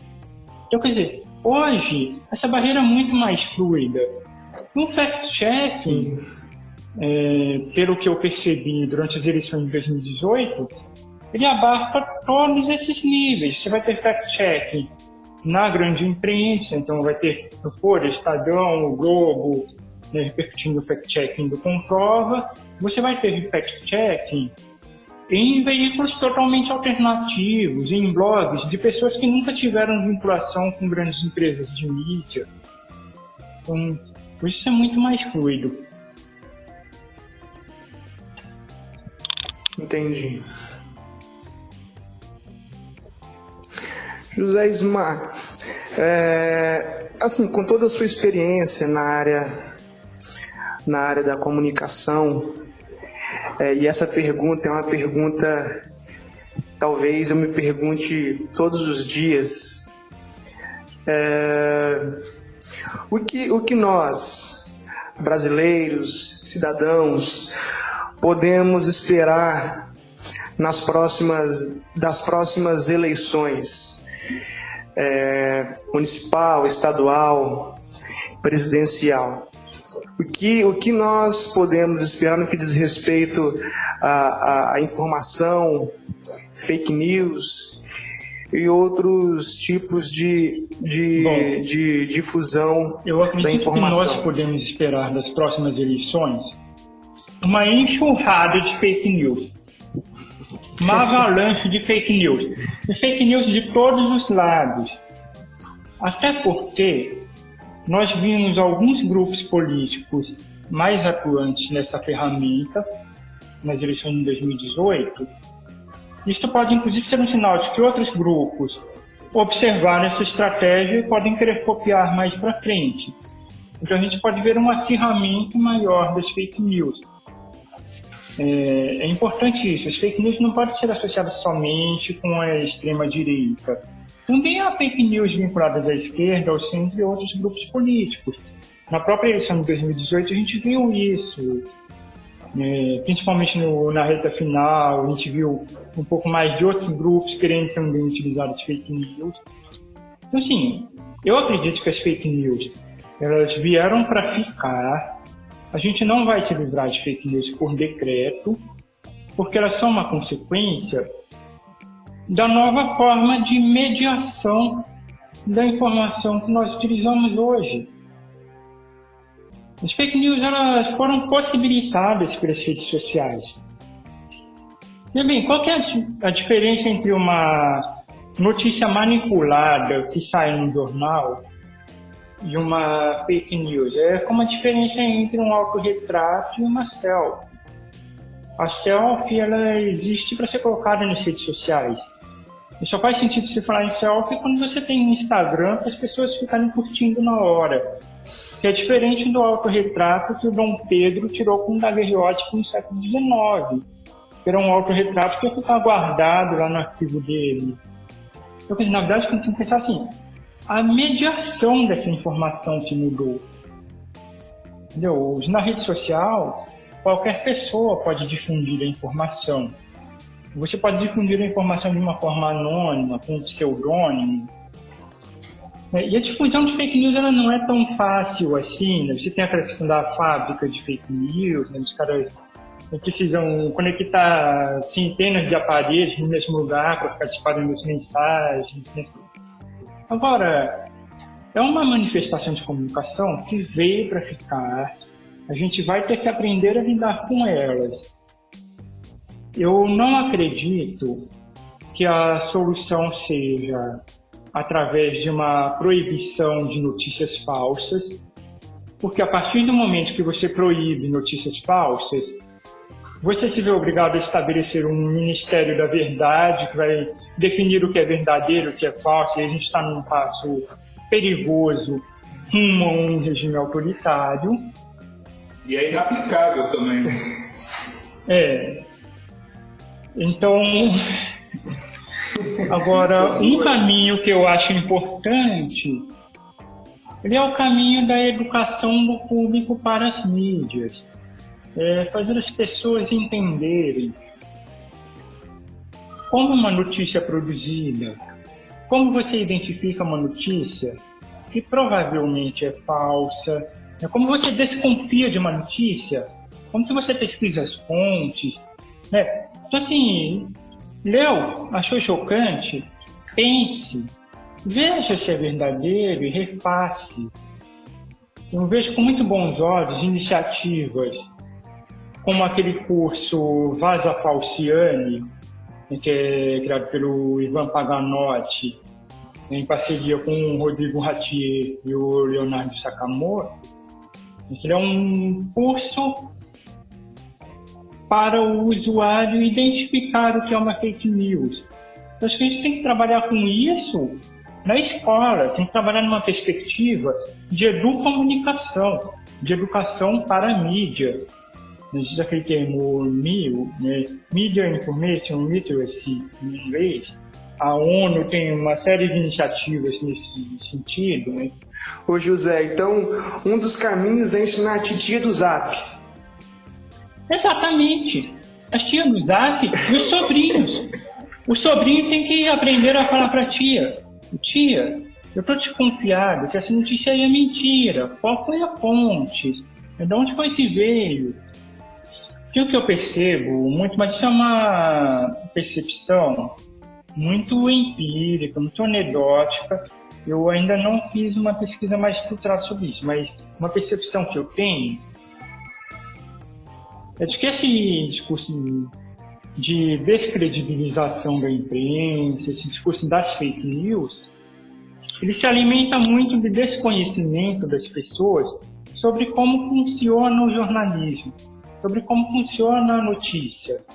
Então, muitas pessoas acham que a notícia é tirada da cartola, tirada da cabeça do jornalista. Ah, pagaram a Globo para inventar essa mentira do nada. Então a gente vê é, muita gente achando que a Globo é comunista ou que a Globo é agente da CIA. Vê muita gente partidária do PT que realmente acredita que o Sérgio Moro e a Rede Globo foram pagos pela CIA para derrubar a Dilma e tomar o petróleo do Brasil. Assim como a gente vê muitos partidários do Bolsonaro que acreditam piamente que a Globo está a soldo do PT do comunismo internacional para doutrinar as crianças a virarem LGBT, né, para dominar a população brasileira, desarmar o povo, né? Quer dizer, acho que falta aí um pouco de uma consciência de como funciona a produção de uma notícia.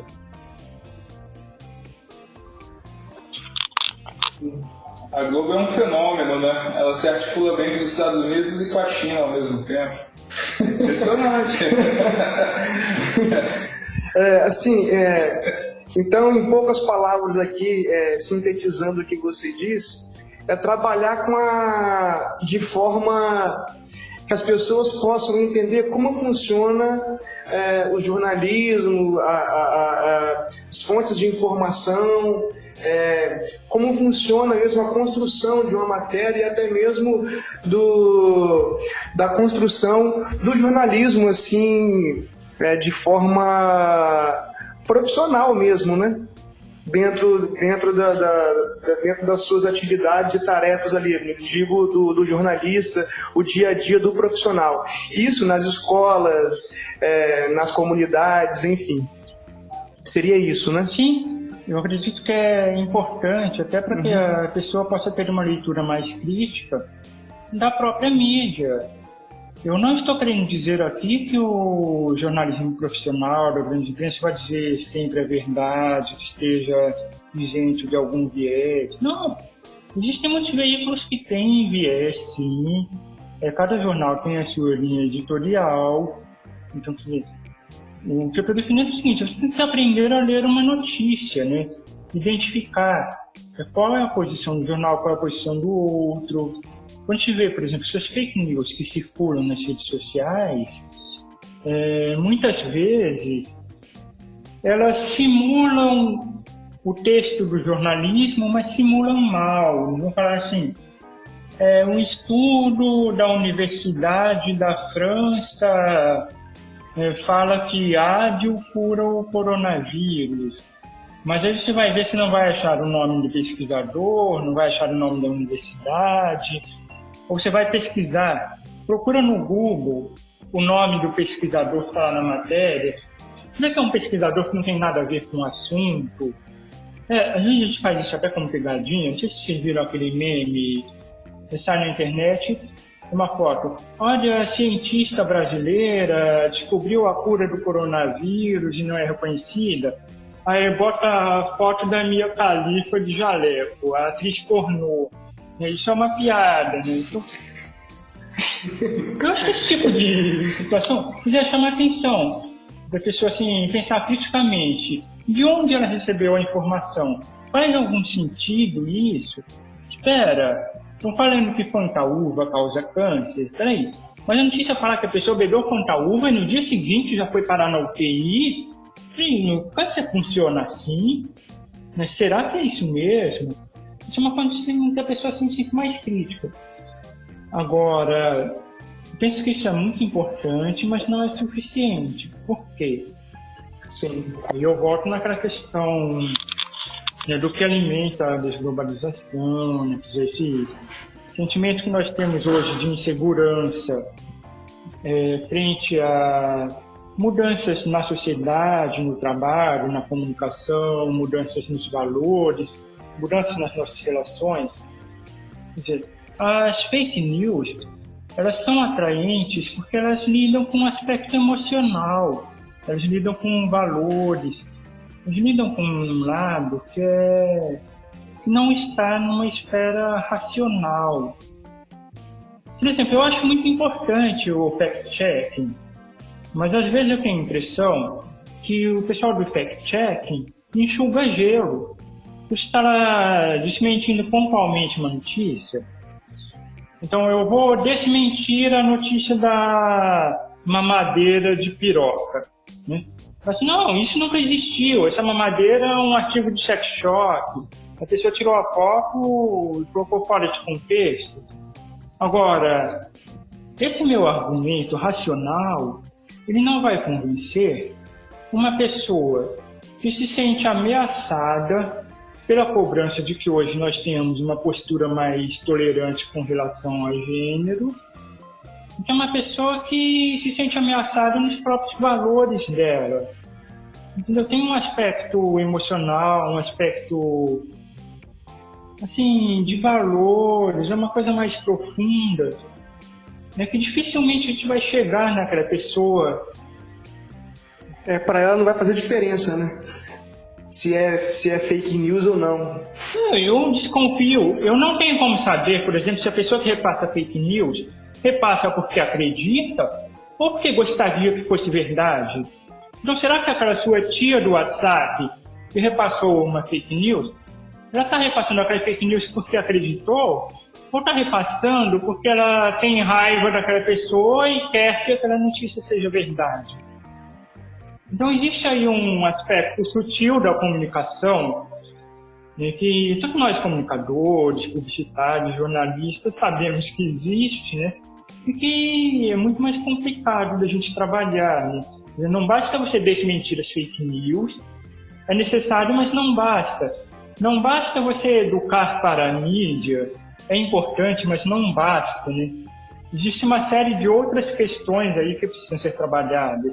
É um conjunto de fatores. Né? É, exatamente. Você acha que para refutar uma fake news você vai ter que ter um, uma dose de paixão também? Da mesma maneira que a fake news se sustenta?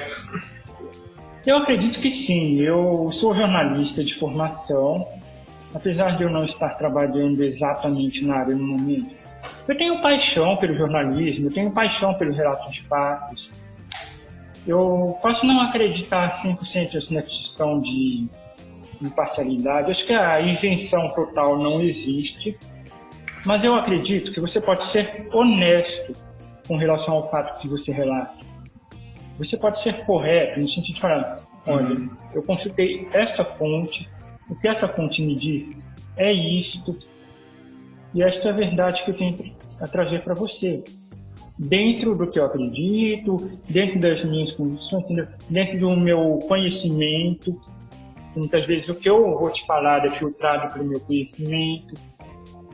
Assim, eu acho que a paixão é importante sim, a gente tem que ter paixão.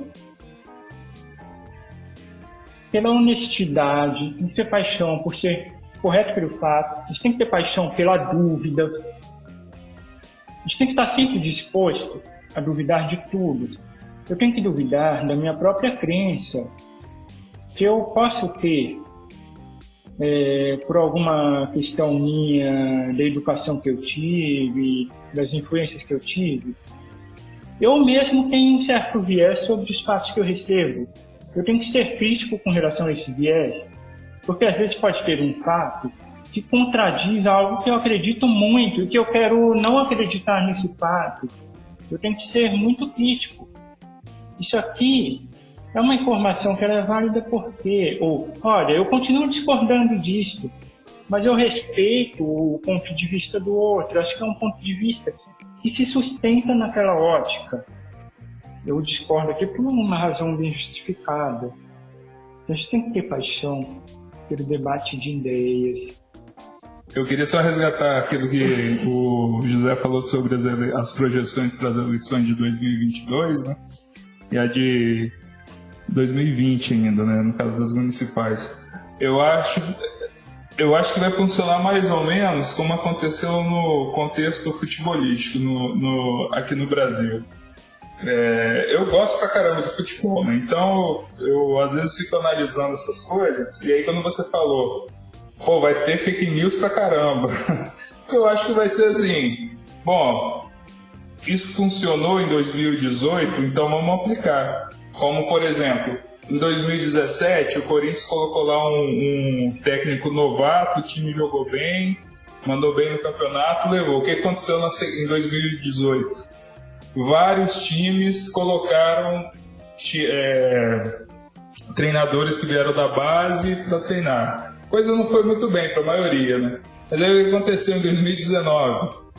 Técnicos estrangeiros vieram para cá, alguns tiveram êxito, e qual é o movimento que se faz ah, para 2020? Vamos procurar técnicos estrangeiros. Então, assim, acredito que vai ser um, um, um espelho disso, a eleição de 2020 e 2022, né? Acredito. Engraçado, muito engraçado. Você acabou de citar o Corinthians, mas não citou o Flamengo, que é um erro da sua fala, inclusive. É, mas bem, veja bem, desculpa a brincadeira, mas.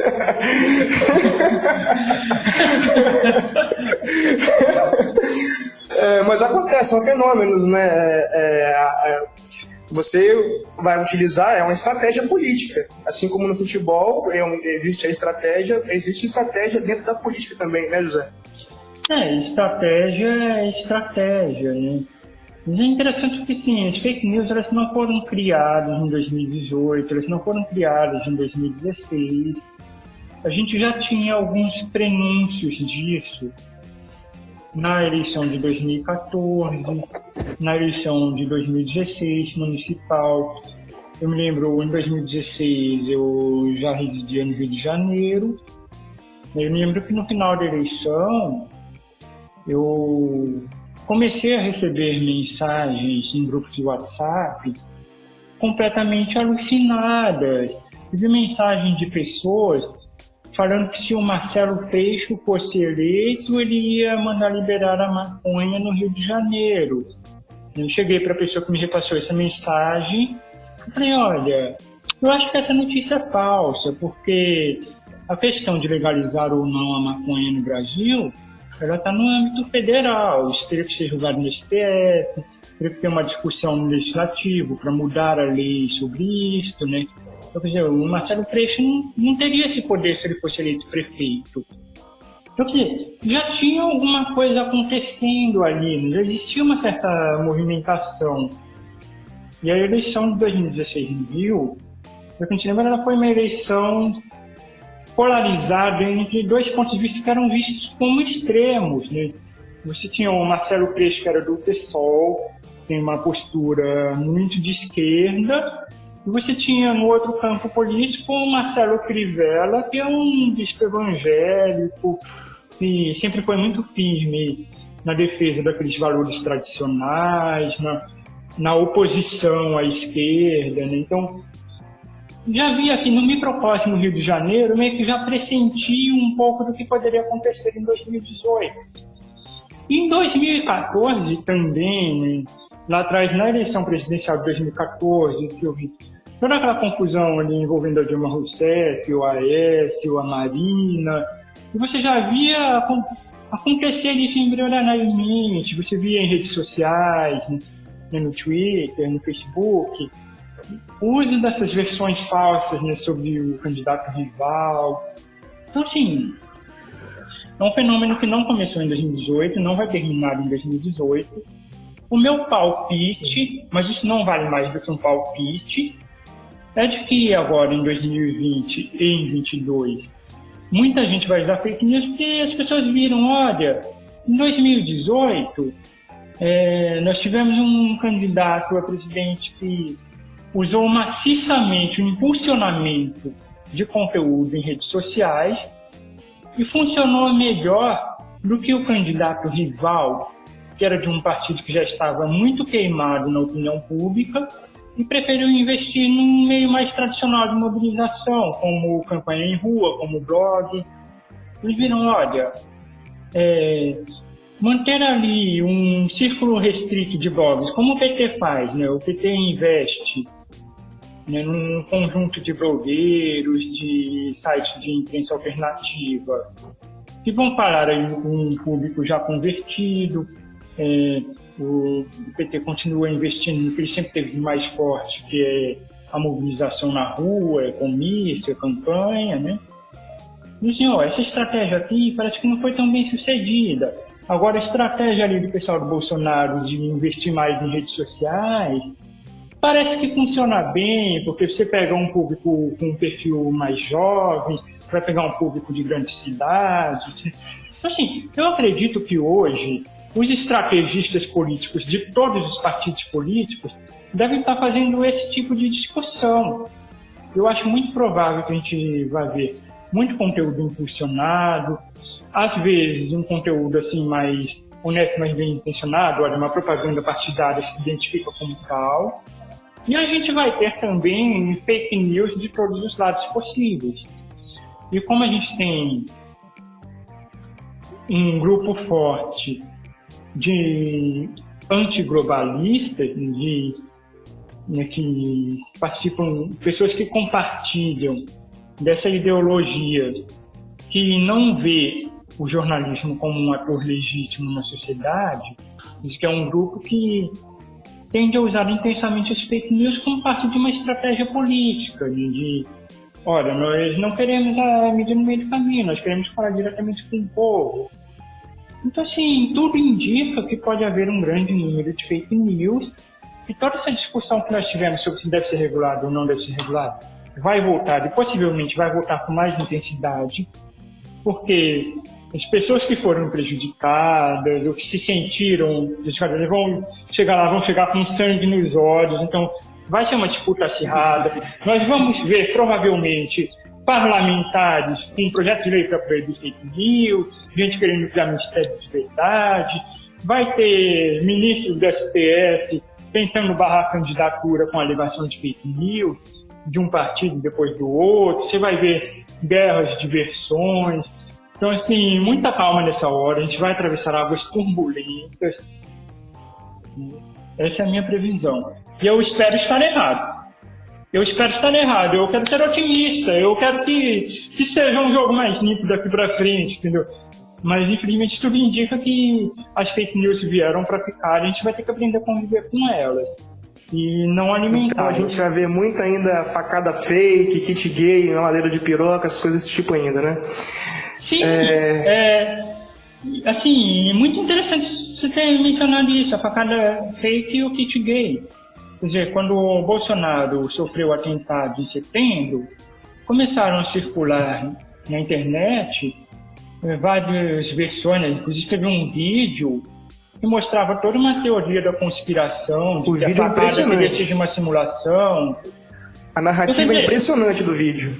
Então, você tem aí uma fake news de esquerda contra o Bolsonaro. Assim como nós tivemos Sim. fake news de direita contra o PT, que foi a questão de kit gay, como foi a mamadeira de piroca, o Jesus travesti. Então, quer dizer, é muito interessante você ter trazido isso. Quer dizer, a fake news ela não é exclusividade de uma vertente política. Verdade. É... José, vou fazer aqui um, um, um último questionamento, e eu acho que a gente até já conversou sobre isso é sobre é, ideologia. Hoje se fala muito é, nos debates políticos, né? sobretudo nos debates mais é, extremados, a questão do viés ideológico. Você já falou um pouco sobre isso e eu gostaria que você falasse de forma clara para os nossos ouvintes é, se de fato os jornais, tanto independente ou os jornais tradicionais da grande imprensa, se eles têm viés ideológico, se eles têm viés ideológicos ou se eles de fato são imparciais. Bom, a imparcialidade absoluta ela não existe. Você pode fazer uma cobertura equilibrada dos fatos. Equilibrado significa dar voz a vários lados presentes numa mesma questão. Eu gosto muito da definição do Chaparro, que o jornalismo é a linguagem dos conflitos da sociedade. E as questões que interessam ao jornalismo são questões que você vai ter geralmente um conflito, né? Você vai ter a pessoa que quer se defender de um crime, você vai ter um, um governante que é acusado de uma conduta irregular, você vai ter uma decisão do judiciário que prejudica um cidadão. Dizer, o jornalismo quase sempre está numa arena de debate. Agora, é impossível você narrar um fato de uma forma totalmente imparcial. Né? Você, a partir do momento que você escolhe, eu vou narrar este fato e não este. Você tem que escolher. Eu vou dar mais destaque a este assunto ou aquele outro. Eu vou falar com esta fonte ou com aquela outra. Eu vou dar mais destaque a esta parte do meu assunto ou aquela outra. Você já está fazendo uma escolha. E essa escolha, ela pode refletir valores. Se eu considero que é mais importante é, falar do congestionamento causado por um protesto, ou é mais importante falar da motivação de um protesto? A partir do momento que eu faço essa escolha, eu estou refletindo uma crença, eu estou refletindo um valor, eu não considero errado que os jornais tenham valores. Veja bem, muitos jornais são apartidários, mas tem algum valor. Tem jornais que declaram, olha, nós defendemos o livre mercado. Um jornal que defende o livre mercado, ele não vai abraçar uma proposta de extrema esquerda. Então, quer dizer, algum, não é exatamente um viés político partidário, mas você tem ideologia no sentido que você tem valores. Se você acredita na democracia, você vai defender a democracia. Se você acredita no fascismo, você vai defender fascismo. O que eu acho que é importante para os jornais é você ter uma postura transparente. É, é o jornal declarar, defendo este valor. Isso que eu acho importantíssimo editorial. Eu admiro muito a imprensa europeia de uma forma geral, no sentido que os jornais europeus eles têm essa cultura de se declararem, né? Se, quando você lê o Telegraph, você sabe que é de direita, você lê o Guardian, você sabe que ele é de esquerda, você lê o Le Monde, você sabe que é um jornal de esquerda, mas são jornais que eles são considerados confiáveis. De certa forma, você subtrai aquele viés ali se você não concorda, mas você tem uma fonte mais ou menos confiável com relação ao fato. E essa questão do viés ideológico é muito mais importante hoje. Sim. Dizer, com as redes sociais, e aí eu volto naquela questão que vocês trouxeram antes, né? O que, que são as bolhas de opinião nas redes sociais? Como a rede ela é feita para direcionar publicidade, ela é pensada para te manter conectado mais tempo, para marcar os seus interesses, te manter conectado com pessoas que têm o mesmo interesse. Então, alguns estudiosos do assunto acreditam que as redes sociais formam bolhas de opinião. O que eu falei, ah, se eu gosto de fazer trilhas e procuro vídeos sobre trilhas no YouTube, o YouTube vai me recomendar somente vídeos sobre trilha, montanhismo, escalada, sobrevivência e tudo que for relacionado. Então você cria ali uma bolha, porque ele vai começar a me indicar para perfis de pessoas que têm os mesmos interesses. Uhum. Então, assim, se eu tenho uma posição política à direita, eles têm isso mapeado. É, pessoas de direita tendem a se interessar mais sobre anúncios de armas, ou pessoas de esquerda é, gostam de assistir clipes da Lineker. Então, você vai formando várias bolhas. E é interessante ver que essas coisas não são muito óbvias. Né? Você vê. Existem grupos de extrema direita que usam a bolha dos viciados em videogames para divulgar a ideologia deles dentro do círculo dos games. É verdade. Então, você tem que. A gente tem que estar muito atento a isso. Quer dizer, a parte que eu falei da educação para a mídia, eu também passo para essa questão mais filosófica, de você reconhecer que todos nós temos as nossas preferências, todos nós temos a nossa ideologia, e a gente tem que reconhecer isso, tem que reconhecer que às vezes uma informação que contradiz o que a gente pensa, ela pode estar certa. Né? Não é uma disputa de um está mais certo, outro está mais errado. Né? Esse termo bolha foi criado pelo Eli Paraiser, que é um ativista de internet. E existem ativistas que questionam muito a, a posição dele. O Axel Bruns, que é um cientista australiano, ele fala que é o contrário, que ao mesmo tempo que se forma a bolha, você consegue romper a bolha. É só você ver a quantidade de treta que acontece nas redes sociais entre pessoas de ideologias diferentes, que já tem uma pessoa ali que está furando a bolha e jogando em uma posição contrária. Né? então, acho que essa questão do viés ideológico, assim, ela não é necessariamente um problema. Na verdade, é uma questão que a gente tem que admitir que ela existe e a gente tem que trabalhar no sentido de uma educação para que as pessoas aprendam a conviver com a diferença, a respeitar a opinião do outro como potencialmente válida e aprender a ser muito crítico, inclusive com a própria ideologia. Entendi. É, nós já estamos quase finalizando o nosso podcast e vou passar a palavra para o Johnny tem alguma coisa para falar, Johnny? É o momento que sobe a música da tristeza, da despedida. Sabe aquela música do Incrível Hulk antigo, quando ele ia embora, ia pedir carona, aquela música. então, eu, eu gostaria de agradecer né, muitíssimo pela, pela aceitação do, do nosso convite. Assim, nos alegrou bastante assim, ter, ter tido esse, essa oportunidade. Né? O, o seu trabalho é muito rico, né? os temas que você tem abordado a mim me parece sim pertinente com, a, com as demandas sociais né, que a gente está vivenciando, né? E assim, queria desejar a você muito sucesso aí na conclusão do seu doutorado e espero recebê-lo aqui de novo, para a gente poder tratar aí da sua tese concluída. Né? Já lanço aqui o convite, né, às vezes, para a gente fazer um repeteco aqui em breve. E, sei lá, agradecer do fundo do coração. Né? Muito obrigado.